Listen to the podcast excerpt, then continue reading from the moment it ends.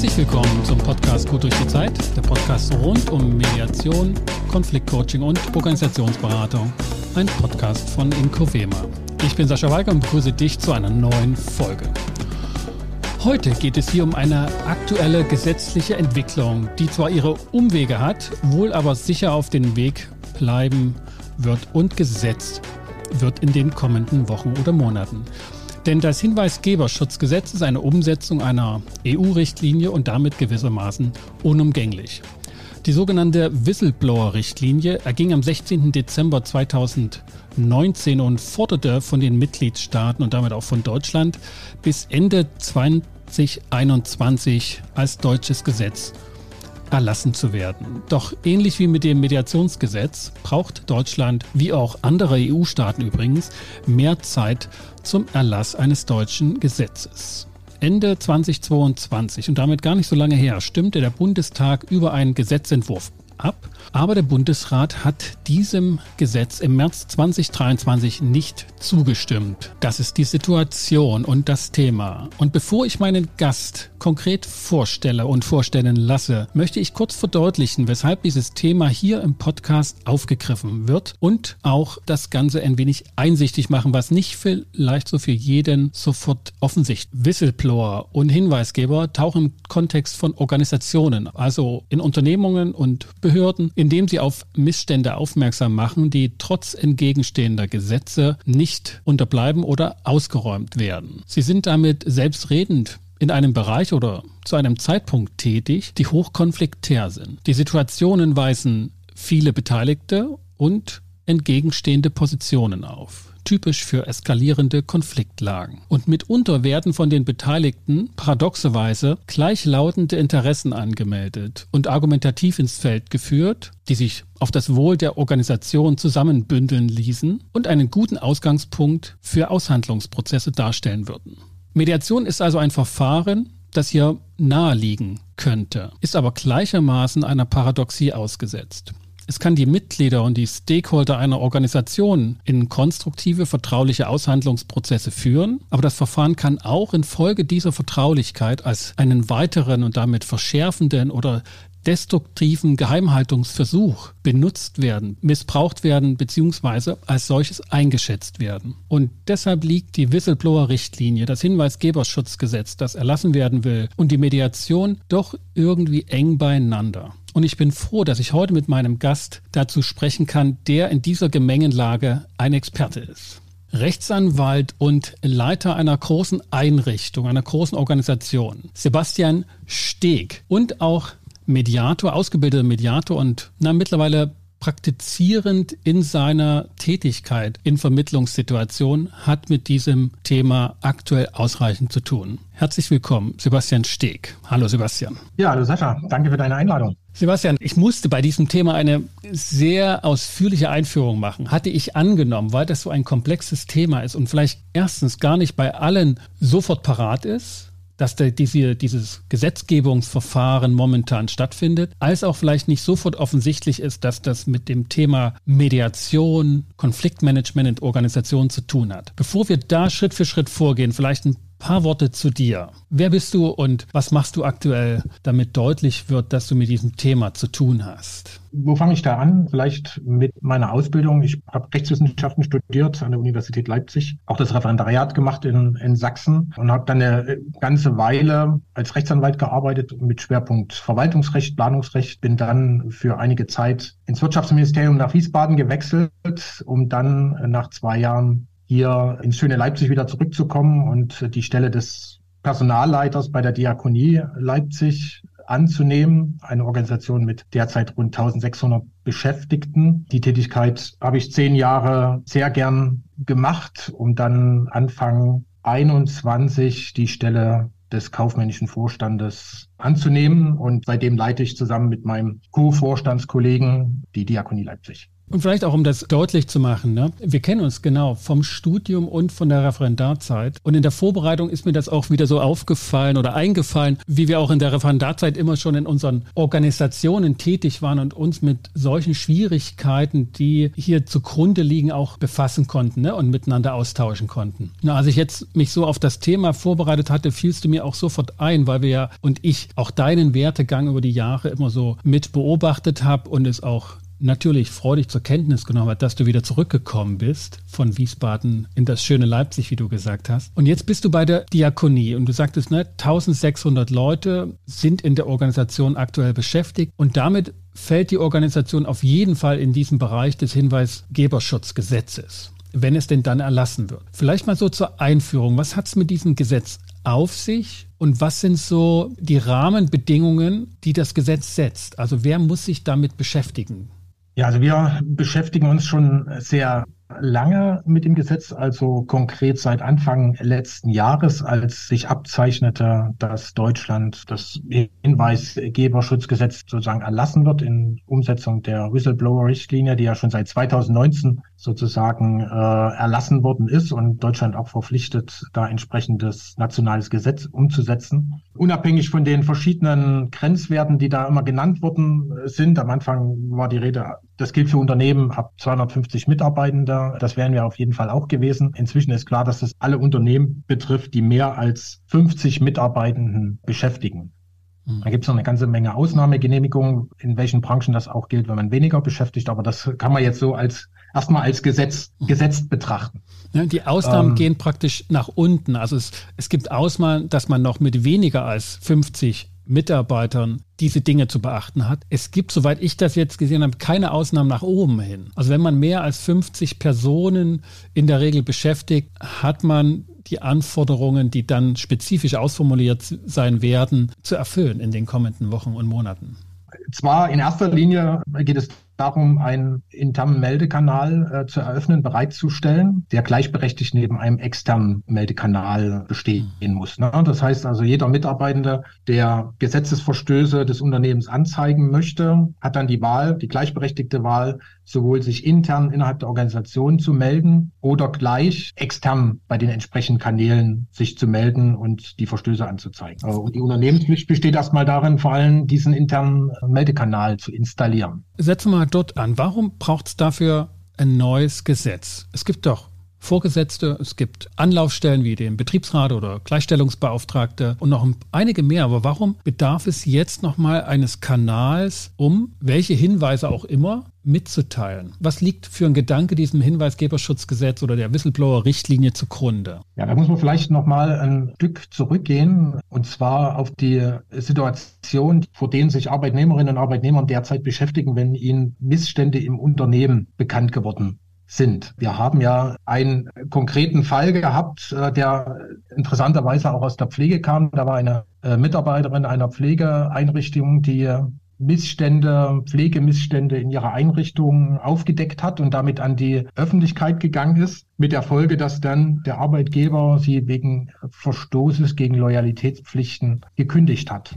Und diese Kündigungen haben vor den Arbeitsgerichten Bestand geha gehalten, weil man immer gesagt hat, na ja, äh, MitarbeiterInnen müssen in erster Linie sich in die Organisation wenden, bevor sie irgendwie an die Presse gehen oder das nach außen hin bekannt machen. Und dieser Fall kam dann zum Europäischen Gerichtshof äh, für Menschenrechte, der dann Deutschland ermahnt hat und hat gesagt, also so einfach ist das nicht. Jeder Mensch hat das Recht auf freie Meinungsäußerung, Artikel 10 der Europäischen Menschenrechtskonvention. Und hier lag bei der Kündigung der Mitarbeiterin dann ein Verstoß gegen dieses Menschenrecht vor. Und seitdem haben wir sozusagen eine, eine Rechtsprechung in der in der Arbeitsgerichtsbarkeit, die sich genau hieran orientiert, nämlich abzugrenzen, wann der Mitarbeiter, die Mitarbeiterin, wann sie als quasi letztes Mittel in die Öffentlichkeit gehen kann. Und das ist natürlich für Mitarbeiter unheimlich schwer einzuschätzen, zu sagen, okay, ne, wenn, wenn die Frage der Verhältnismäßigkeit das wissen wir alle, das kann vor äh, jedem Arbeitsgericht anders beurteilt werden. Wie soll ich das als Mitarbeiterin mhm. oder als Mitarbeiter wissen, äh, ob ich jetzt mit meinem, mit meinem Meldung, ob ich da jetzt äh, möglicherweise in eine Kündigung gerate, die gerechtfertigt ist. Ne? Und das wollte dieses Gesetz auf jeden Fall abstellen, indem es Kanäle schafft, die, wenn ich sie zunächst bediene und dort nicht weiterkomme, dann auf jeden Fall geschützt bin wenn ich äh, an die Öffentlichkeit gehe. Diese Argumentationslinie mit der freien Meinungsäußerung wird ja auch jetzt vom Gesetz beachtet. Du hast das ja angedeutet. Jede Organisation ist verpflichtet, nicht nur interne Kanäle zu bauen und bekannt zu geben, sondern auch externe Kanäle. Und es wird also immer Anlaufstellen geben, extern. Ich glaube, in letzter Instanz oder auch als erste Anlaufstelle kann immer das Bundesministerium genutzt werden der Justiz. Das ist wohl auch so im Gesetz dann festgelegt als externe Stelle. Aber, und das fand ich interessant, als ich mich jetzt konkreter damit beschäftigt habe. Und mir ist das auch erst in den letzten Monaten dann deutlich geworden. In meiner Organisation ist es 2019 noch nicht relevant gewesen, sich damit zu beschäftigen. Aber dass alle Erkenntnisse über Whistleblower und Hinweisgeber, die man zusammengetragen hat, deutlich machen, dass nach extern die Hinweise zu geben so das letzte Mittel ist aus der Sicht der Beteiligten. Die meisten wollen in ihren Organisationen die Dinge bekannt geben und dass sie auch geändert werden. Und das ist wohl ein unzureichender Zustand momentan, dass die Whistleblower zwar Kenntnisse haben, möglicherweise auch Anlaufstellen, aber dass zu wenig geschieht. Entspricht das so, jetzt nicht unbedingt eure Erfahrung in, in eurer Organisation, aber so auch dem, ne, du hast ja auch ne, in Netzwerken so mit Kollegen zu tun. Kannst du das nachvollziehen, dass das sozusagen die Praxis abbildet? Also da gibt es relativ wenig Untersuchungen dazu. Ähm, die Fachhochschule Graubünden hat äh, wohl eine der umfassendsten Untersuchungen zu äh, den internen Meldestellen bisher unternommen und damit äh, ungefähr 1239 Unternehmen im Bereich Deutschland, Schweiz, Österreich befragt. Und davon haben bis äh, zum heutigen Tag rund 60 Prozent eine interne Meldestelle, ne, für mhm. die es allerdings natürlich noch gar keine rechtliche Grundlage von einigen Ausnahmen abgesehen bestehen. Diese Unternehmen hat man befragt, warum sie diese Meldestelle geschafft haben und tatsächlich haben sie geantwortet, dass sie so eine Meldestelle für sehr effektiv halten, wenn es darum geht, Missstände aufzudecken und dass sie ihr Image als, als integres und ethisches Unternehmen stärken wollen. Und ich glaube, das ist tatsächlich das, was auch meine persönliche Erfahrung ist, dass kein Unternehmen gewillt ist, Missstände, vielleicht mit Ausnahme von, von Korruption, um Aufträge zu bekommen, eigentlich beanstandungslos hinnehmen möchte. Ja, sondern es sind ja viele, viele Straftaten, die im, in so einem Graubereich stattfinden und die auch dem, dem Unternehmen großen Schaden zufügen. Auf der anderen Seite haben wir natürlich Verstöße. Wir, wir wissen es alle aus der Dieselaffäre und so weiter, dass es durchaus äh, Compliance-Probleme von großen Unternehmen gibt, die ja offensichtlich auch von ganz oben mitgetragen werden und äh, wo, glaube ich, kein großes Interesse besteht, wenn von unten sozusagen dieses System in Frage Mhm. gestellt wird. Ich glaube, diese, diese Widersprüchlichkeit kann man in der Praxis einfach nicht leugnen, dass sozusagen alle aus ihrer Perspektive, alle Beteiligten Gründe finden, das zugunsten der Organisation zu machen. Also wenn du bei dem Dieselskandal ansetzt, dass natürlich die Beteiligten dachten, na, ja, wir machen das hier, um das Unternehmen wirtschaftlich zu halten und, und die Vorgesetzten scheinen das zu wollen, etc. Gleichzeitig wird es natürlich im Geheimen gemacht. Man wusste schon, dass das letztlich nicht gut ist. Und wenn man sich die Kosten vergeht, vergegenwärtigt, die das dann im Nachgang hat bei Aufdeckung, dann hätte man es doch lieber nicht gemacht. Und ja, so eine Organisation handelt ja natürlich, oder die Beteiligten sind nicht alle gleich ausgerichtet, sondern sie haben unterschiedliche Perspektiven. Und das macht ja diese Konfliktsituation aus. Hast du den Eindruck, dass mit dem Schutz von Hinweisgebern und damit auch einem besseren Zutagefördern der Informationen, die sonst geheim blieben oder unterhalb des Radars der relevanten Leitungspersonen, dass damit die Problematik gut angepackt wird und die Organisation schneller, wenn auch anonym, von solchen Informationen Kenntnis erlangt und damit dann konstruktiv umgehen kann. Also ich glaube, hier muss man schon sehr genau differenzieren nach den unterschiedlichen Interessenlagen und Situationen. Das erste ist, was ich glaube, dass die internen Meldekanäle, auch wenn es dafür eine gesetzliche Grundlage gibt, eher zurückhaltend genutzt werden von den MitarbeiterInnen, sondern dass man sich im Zweifel bei den ganz ja, großen Fällen an externe, an die externe Meldestelle beim Bundesamt für Justiz melden wird, einfach weil man denen mehr zutraut, solche Mängel abzu stellen. Und weil wir bei, bei dem Dieselgate waren, ich glaube nicht, dass eine interne Meldestelle an der Situation, in der sich VW jetzt befindet, etwas geändert hätte. Ich glaube, das ist immer eine Frage der Unternehmenskultur, ob, ob dann auch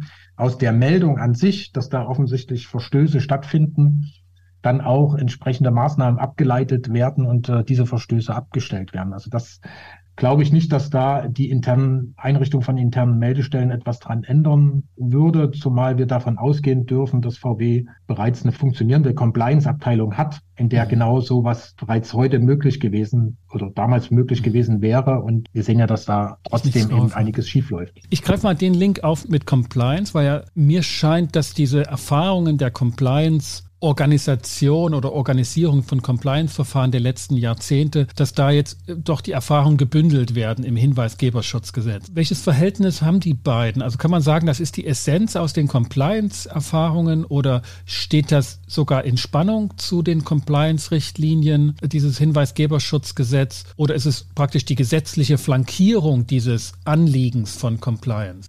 Ja, ich glaube, es ist eher angedacht, das Letztere. Das deutet sich manchmal in der Gesetzesbegründung an, wenn also der Gesetzgeber schreibt, dass diese Aufgabe über diese internen Meldestelle ja die bisherigen Compliance-Abteilungen übernehmen könnten. Also sind so verschiedene äh, Abteilungen genannt, mhm. äh, genannt, die das klassischerweise schon machen, zum Beispiel Datenschutzbeauftragter oder eben die Compliance-Abteilung, wo man sagt, die kann man dann aufbohren und jetzt ist hier die gesetzliche Grundlage für das, was die Compliance-Abteilung schon immer gemacht hat. Das heißt, die Stellen, wenn man sich dazu entscheidet, organisational, werden gestärkt, weil ihnen jetzt nochmal eine gesetzliche Grundlage auch die Arbeit erleichtert. Was du eben nicht vergessen darfst, dass immer dann, wenn du dich als Mitarbeiterin äh, an so eine Compliance-Stelle oder jetzt an die interne Meldestelle wendest, du ja einen besonderen Schutz genießt ab diesem Moment. Ja.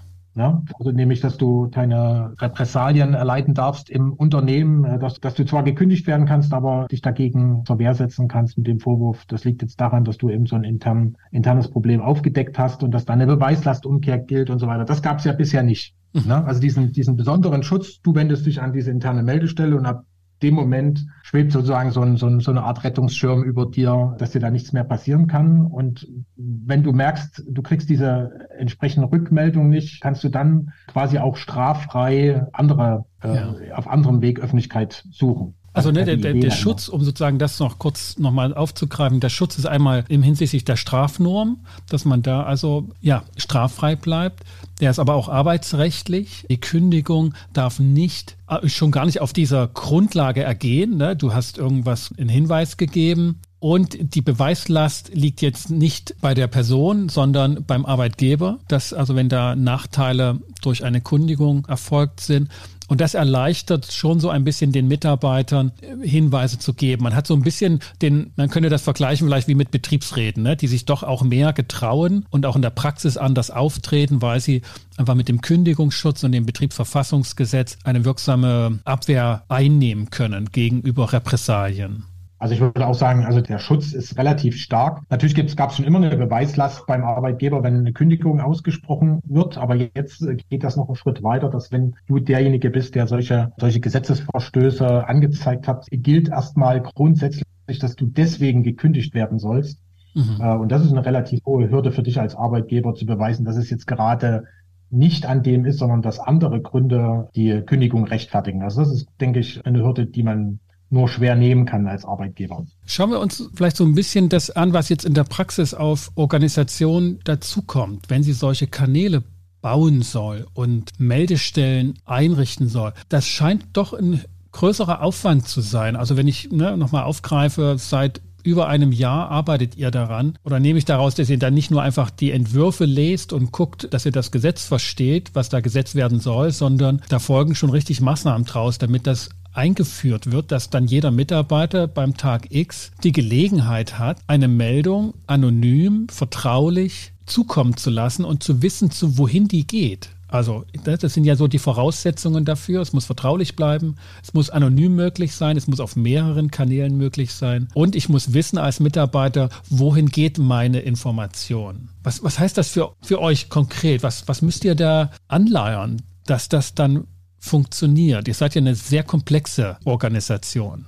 Also, dass das jetzt so lange dauert, liegt jetzt nicht unbedingt an der Komplexität der Materie, sondern daran, dass vieles einfach noch nicht abschließend geklärt war. Du hattest jetzt gesagt, der anonyme Zugang muss gewährleistet sein. Das ist aber jetzt eine Anforderung, Änderung, die erst in den letzten Wochen überhaupt ins Gesetz gekommen ist. Im letzten Jahr war noch der Stand, ja, sollte möglichst äh, auch anonym möglich sein. Inzwischen ist es okay. sozusagen zwingende Erfordernis.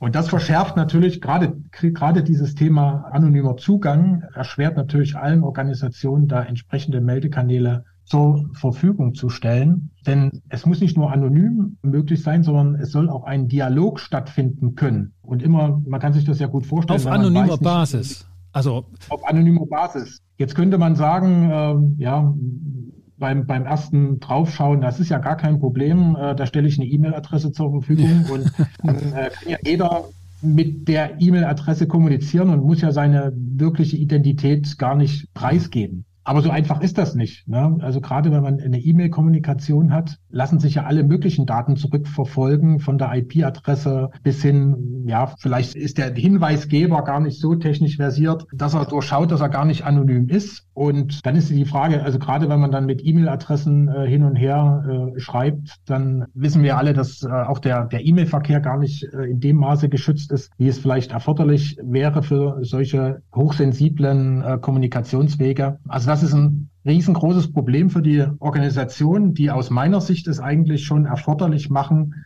einen Kanal bereitzustellen, der nicht mehr innerhalb der Kommunikation, also innerhalb der Organisation liegt. Ja, der klassische ähm, Problem bei Betriebsräten, dass die Administratoren der Netzwerke genau. auch Arbeitnehmer sind und natürlich den Zugriff haben. Und da kennt man das Problem schon her. Das heißt, hier würde man, wenn man es leicht machen würde, den einzelnen Mitarbeiter die, die Bürde aufdrücken, zu gucken, von welcher Adresse aus kann ich schreiben, dass man das nicht verrückt zurückverfolgt. Der könnte also nicht genau. von einer Mitarbeiteradresse aus losschreiben. Na, das sowieso nicht, ne? weil dann ist der anonyme Kanal ja nicht gegeben. Also wenn er selber gerne anonym bleiben möchte, dann ergibt sich ja schon aus der E-Mail-Adresse, wem man da kommuniziert. Aber du hast es schon angesprochen, insbesondere die IT äh, mit ihren Administratorrechten hat natürlich jederzeit die Möglichkeit, bestimmte Sachen einzusehen, auch wenn es, äh, wenn sie die nicht einsehen darf. Aber wenn wir hier, da sind wir vielleicht jetzt auch nicht die richtige Organisation, aber wenn man sich überlegt, hier geht es äh, zum Teil um Millionen, es geht um Korruption, es geht um Geldwäsche und so weiter, also wo äh, eine sehr ja,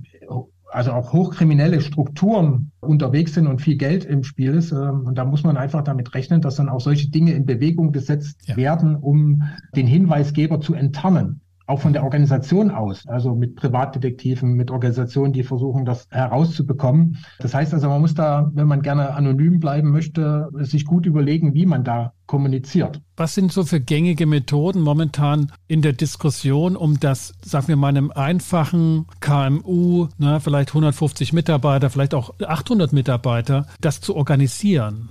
Gibt es schon so All-in-One-Lösungen, wo man sagt, okay, ich muss halt nur einen Betrag X aufwenden im Jahr, dass mir das zur Verfügung gestellt wird? Ja, also das gibt's, äh, das gibt's schon seit äh, ja, circa zwei Jahren am Markt. Da gibt es IT-Unternehmen, die ja relativ früh erkannt haben, dass sich da ein großes Marktbetätigungsfeld auftut, die wahrscheinlich jetzt ein bisschen frustriert sind, dass sich das, äh, dass sich das so hinzieht und da eigentlich gedacht haben, dass sie schon längst im Geschäft sind. Die bieten E-Mail-Lösung an. Man muss sich das vielleicht so vorstellen wie der Kundenkontakt bei Amazon. Der erfolgt ja auch, dass äh, wenn ich den, den Lieferanten anschreiben möchte, der jetzt nicht Amazon ist, dann schreibe ich eine E-Mail an eine, eine, eine verschlüsselte E-Mail-Adresse und Amazon äh, ermittelt dann den richtigen Empfänger und dann geht die E-Mail anonym sozusagen an den Lieferanten, der antwortet. Das geht wieder zu Amazon und der erkennt dann, dass äh, das jetzt die Antwort ist an mich und schreibt dann sozusagen die Klar-E-Mail. Also so, dass weder der, der Lieferant mhm. weiß, mit wem er kommuniziert, mit welcher E-Mail-Adresse, noch ich als Kunde. Ja, und so ähnlich muss man sich diese technischen Lösungen vorstellen. Die sind hochkomplex, äh, die Übertragungswege sind äh, verschlüsselt. Und ich glaube, das ist tatsächlich die Best-Practice-Möglichkeit, um wirklich auszuschließen, dass man da einen anonymen Zugang gewährleisten kann. Äh, das Zweite ist, man darf natürlich man muss ja beides offen halten, muss sowohl den schriftlichen, also die Textform ermöglichen, als auch die mündliche Form. Das heißt also, man ist auch in diesem, diesem Thema, ähm, wenn, wenn Menschen eben keine E-Mail-Adresse haben oder dass diesen Text, die Textform nicht wählen wollen, dass sich dann auch die Möglichkeit geben muss, dass man irgendwo anrufen kann. Und dann, also das, dann äh, hätte ich den Dialog, ja, dann hätte ich den Dialog praktisch über das Telefon ermöglicht. Beim Briefschreiben oder so gibt es das dialogische Moment dann nicht. Also ich, ich kann ja auch einen Missstand einfach ne, in, den, in den Kummerkasten des Betriebsrats werfen oder wenn dann einer eingerichtet ist, aber dann kriege ich natürlich nicht die Nachricht zurück. Ähm, dort wird dann sozusagen das Dialogische nicht möglich sein. Also das äh, hat natürlich der Hinweisgeber selbst in die Hand, wenn er also so eine Form wählt, sieht ja auch das Hinweisgeberschutzgesetz vor, dass man dann, dass dann solche Verfahrensvorschriften wie äh, er muss nach innerhalb von sieben Tagen eine Empfangsbestätigung bekommen und so weiter, äh, die gelten da nicht. Aber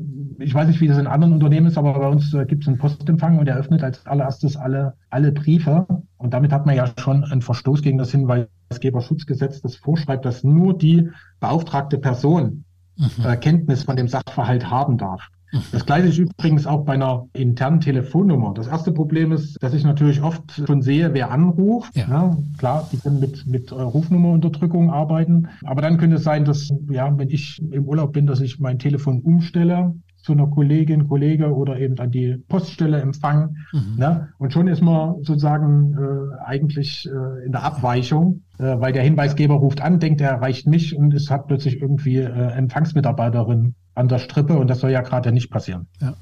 Das heißt, um das intern zu organisieren, müssen sich einige Leute, nicht nur die Leitungskräfte und die jetzt juristisch da gucken, dass das sauber ist, sondern auch ausführende Kräfte zusammensetzen und Szenarien durchspielen, die man noch gar nicht, also immer mit der Gefahr, dass man welche übersieht und dass man dann dafür noch nichts gebaut hat. Also das scheint doch ein längerer Prozess auch der internen Kommunikation dann zu werden, was man jetzt tun muss, um solche Fälle ja auch gesondert dann zu behandeln. Ne? Stichwort Briefe öffnen, dass man da also einen extra Kanal baut und man kann das nicht auf die bestehende Struktur aufsetzen. Aus meiner Sicht ist die sauberste Lösung eigentlich äh, zum einen so einen Dienstleister in Anspruch zu nehmen, um sozusagen diesen E-Mail-Kontakt zu ermöglichen und tatsächlich eine Telefonnummer außerhalb des Systems zu installieren, möglicherweise oder vielleicht auch mit einer externen Person. Also interner Meldekanal heißt ja nicht, dass ich nicht einen externen Dritten beauftragen kann, für mhm. mich sozusagen die Rolle des Ombudsmanns, des, des der, äh, der Hinweisgeber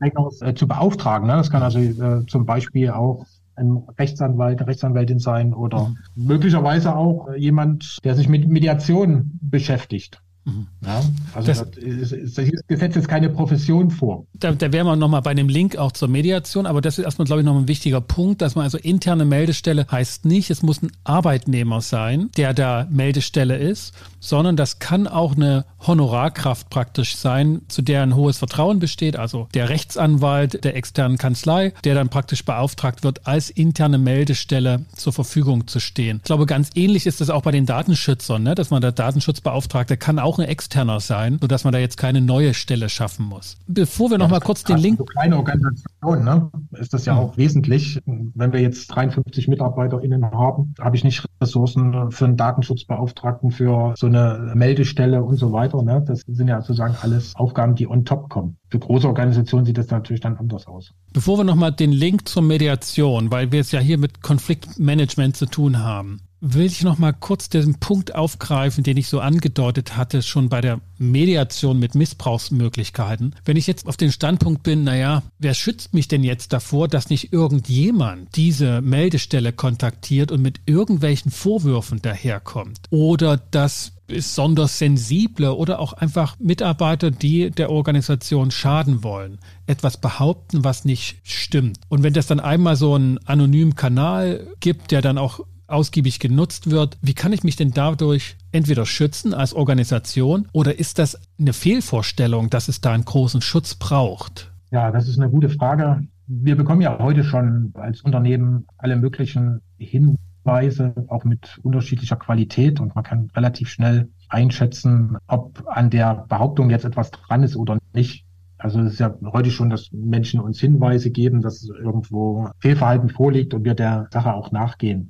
Das Gesetz selber schützt die Unternehmen nicht, jedenfalls nicht wirksam, sondern es stellt nur klar, dass bei falschen Informationen, bei wissentlich falschen Informationen der Schutz des Hinweisgeberschutzgesetzes nicht greift. Das heißt, also ich kann mich dann nicht darauf berufen, wenn es darum geht, dass sich das Unternehmen wehrt gegen solche, solche Unterstellungen. Das ist das eine. Und das andere ist, dass ich, und auch das äh, sagt das Hinweisgeberschutzgesetz nochmal ausdrücklich, äh, dass natürlich auch Schadenersatzansprüche gegen die Person, die die Falschinformationen äh, ins Netz gegeben hat, dann bestehen, in den internen Meldekanal. Ne? Also, weil ich hatte in der Vorbereitung gelesen, dass vorsätzliches und bewusst fahrlässiges Mitteilen von falschen Tatsachen eine Ordnungswidrigkeit oder Straftat sein können. Und bei der Ordnungswidrigkeit hatte ich angenommen, dass das Hinweisgeberschutzgesetz das selbst ausdrücklich vorsieht, aber das scheint dann eher ein anderes Gesetz zu sein, was ohnehin vor solchen Falschbehauptungen schützt? Oder bist du dir sicher, dass es, dass es keine Ordnungswidrigkeitstatbestände im Hinweisgeberschutzgesetz, im Entwurf zumindest, aufgenommen sind? Wenn du jetzt den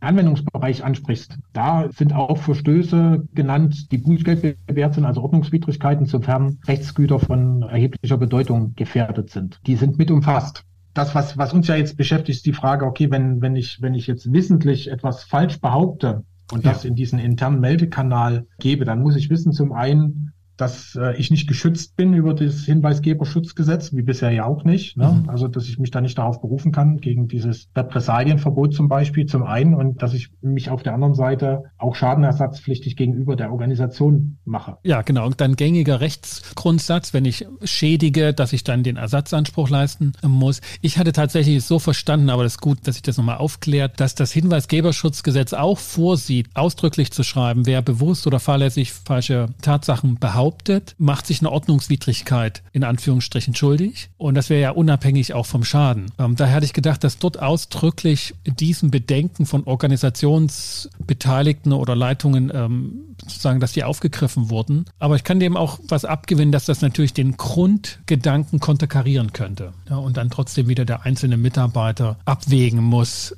ist das jetzt nun das eine oder das andere und dann sage ich am besten gar nicht. Und das wäre ja kontraproduktiv. Ja, da haben wir uns falsch verstanden, Sascha. Also das ist tatsächlich so, dass das eine Ordnungswidrigkeit ist, wer unrichtige Informationen offenlegt. Also das ist Im, tatsächlich die Bußgeldvorschrift äh, in, der, in, der, ja. in dem Hinweisgeberschutzgesetz. Okay, dann, dann greift es, aber gut, also ich meine, wir sind im Entwurf und, und da gibt es immer mehrere. Ich habe jetzt erst letzte Woche und, dann, und da kam mir das auf. Gut, mhm. dass wir das noch geklärt haben. Sebastian, vielleicht den letzten Schwenk. Wir haben schon wirklich vieles abgegrast, aber ich will noch mal den Punkt aufgreifen, den du vor uns schon eingestreut hast. Du hattest es so beiläufig gesagt, ne, das könnte ja auch ein Mediator sein, der die externe Meldestelle dort einnimmt, beziehungsweise interne Meldestelle ist, aber als externer. Inwiefern haben die Themen, die in so einem Hinweisgeberschutzverfahren aufgekommen sind, welche, welche Wirkungen glaubst du, hat das auf die Bearbeitung von Konflikten, die natürlich auch jetzt schon vorhanden sind, aber kriegt das durch dieses Hinweisgeberschutzgesetz nochmal einen ganz eigenen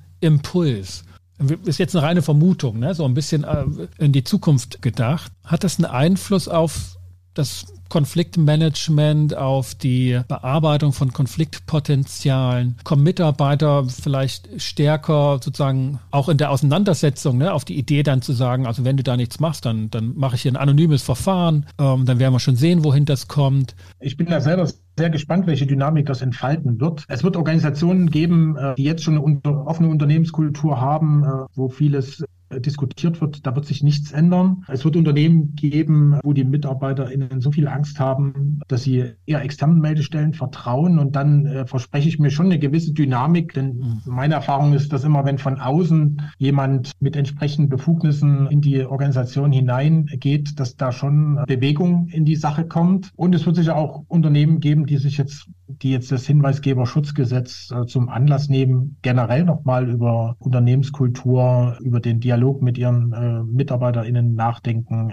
dass da schon alleine durch diese gesetzliche Regelung eine, eine, gewisse Dynamik entsteht, weil man sich überlegen muss, okay, ich muss da jetzt einen internen Kanal schaffen, ich muss eine Person benennen und ja, mit welchen Befugnissen statte ich die denn aus? Also das sind ja Überlegungen, die dann auch wieder weitere Folgeüberlegungen in Gang setzen. Also da verspreche ich mir schon auch einen gewissen Wandel. Das kann ich tatsächlich auch aus einer eigenen Fallerfahrung bestätigen, dass also allein schon auch die Kommunikation, die dann darüber stattfinden muss. Also ich muss alle Mitarbeiter informieren, dass das gemacht wurde, dass das der Hintergrund ist, dass das der Sinn ist. Also allein das setzt eine Diskussion in Gang, die wahrscheinlich nicht nur so nach dem Motto ist, was haben sie sich da wieder ausgedacht und ne, so dieses klassische, äh, jeden Tag kommt was Neues rein, was ich machen muss. Diese Effekte wird es wahrscheinlich auch geben, aber es gibt eben auch da, wo es gerade auch Spannung gibt, wo es auch sozusagen solche Missstände beobachtet wurden, dass man dann eben wirklich auch auf die Idee kommt, ah ja, ich kann was tun und ich tue nichts nur als gesetzeswidriger oder illoyaler, sondern ich mache das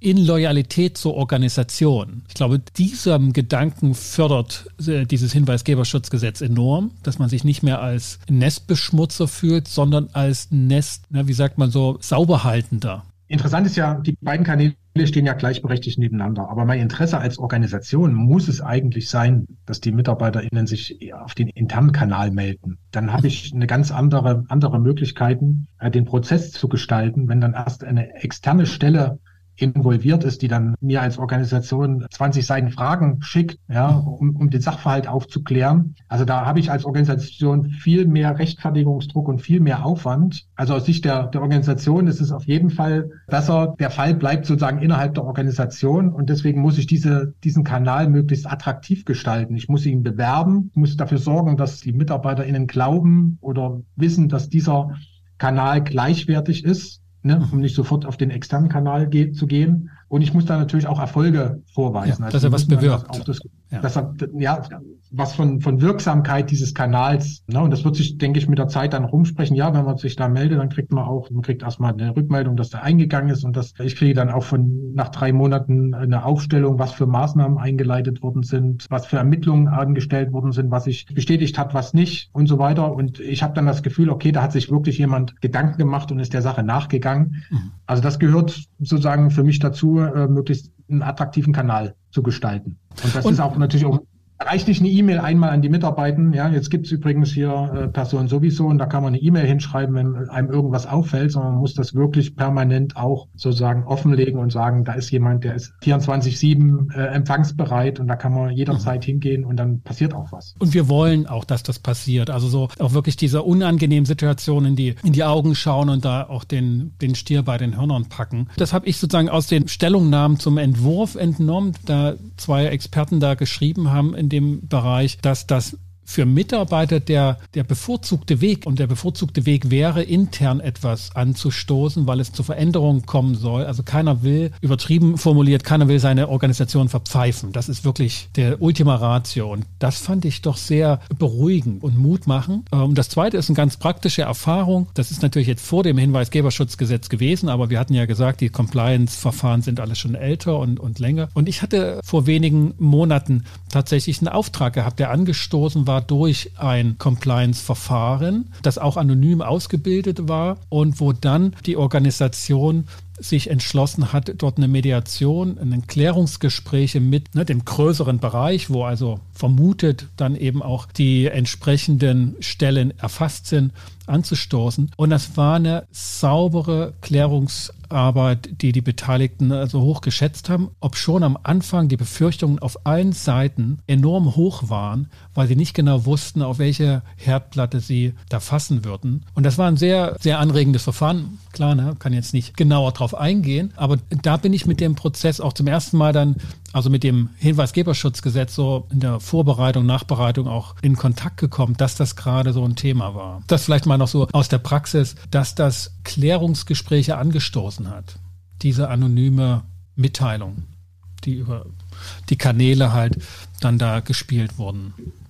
Sebastian Steg, vielen Dank, dass du dir eine gute Stunde Zeit genommen hast, hier Rede und Antwort zu stehen äh, für ein Thema, das vor uns liegt, also wo noch gar nicht klar ist, wie die Gesetze sind. Und B, und das weiß ich wirklich hoch zu schätzen und, und finde das auch ganz klasse, bereit warst auch, ja, dich in dieser, in deiner Position hier sozusagen den Fragen zu stellen, wo klar ist, es sind immer auch heikle Themen und berühren eben auch mögliche potenzielle Erfahrungen oder zukünftige Erfahrungen, die höchst unangenehm sind. Und daher ganz toll, dass ich dich hier im Podcast dazu befragen konnte, ohne auch, dass du genau wusstest, worauf ich überhaupt hinaus will. Ja, sehr gern, Sascha. Und mir hat es Spaß gemacht.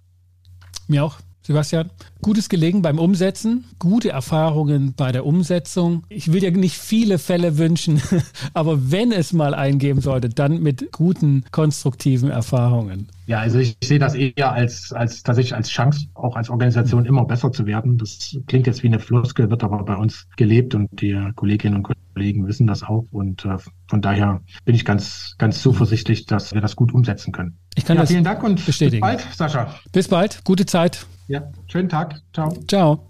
Das war mein Gespräch mit Sebastian Steg, Leiter der Diakonie Leipzig Jurist und Mediator und aktuell mit den organisationalen Umbauten, Einbauten und Einflechtungen des Hinweisgeberschutzgesetzes so es denn alsbald kommt, beschäftigt. Wir haben verdeutlicht im Gespräch, welche Veränderungen das mit sich bringt, sowohl für die einzelnen Mitarbeiter als auch für die Organisation, welche Auswirkungen, welche Chancen und auch welche Risiken da drinnen liegen, die nun durch das Hinweisgeberschutzgesetz, egal wie es denn letztlich eingeführt wird und gesetzt wird, mit sich bringen. Ich bedanke mich bei dir und bei euch allen, dass ihr wieder mit dabei wart, hier bei dem Podcast Gut durch die Zeit. Wenn dir und euch diese Episode und der Podcast insgesamt auch gefällt, dann hinterlasst doch ein Feedback und eine kleine Bewertung im Podcast-Catcher. Auf Apple Podcast geht das sehr gut oder auch bei Google Business unter Inkovema. Empfehlt den Podcast weiter und abonniert ihn. Das hilft mir, diesen Podcast weiter durchzuführen und wöchentlich naja, fast immer wöchentlich auch mit einem Gesprächspartner zu Mediationsthemen, zu Coaching und Organisationsberatungsthemen zu sprechen. Für den Moment bedanke ich mich, dass ihr wieder mit dabei wart und verabschiede mich mit den besten Wünschen. Bis zum nächsten Mal. Kommt gut durch die Zeit. Ich bin Sascha Weigel, euer Host von Inkofema, dem Institut für Konflikt- und Verhandlungsmanagement in Leipzig und Partner für professionelle Mediations- und Coaching-Ausbildungen.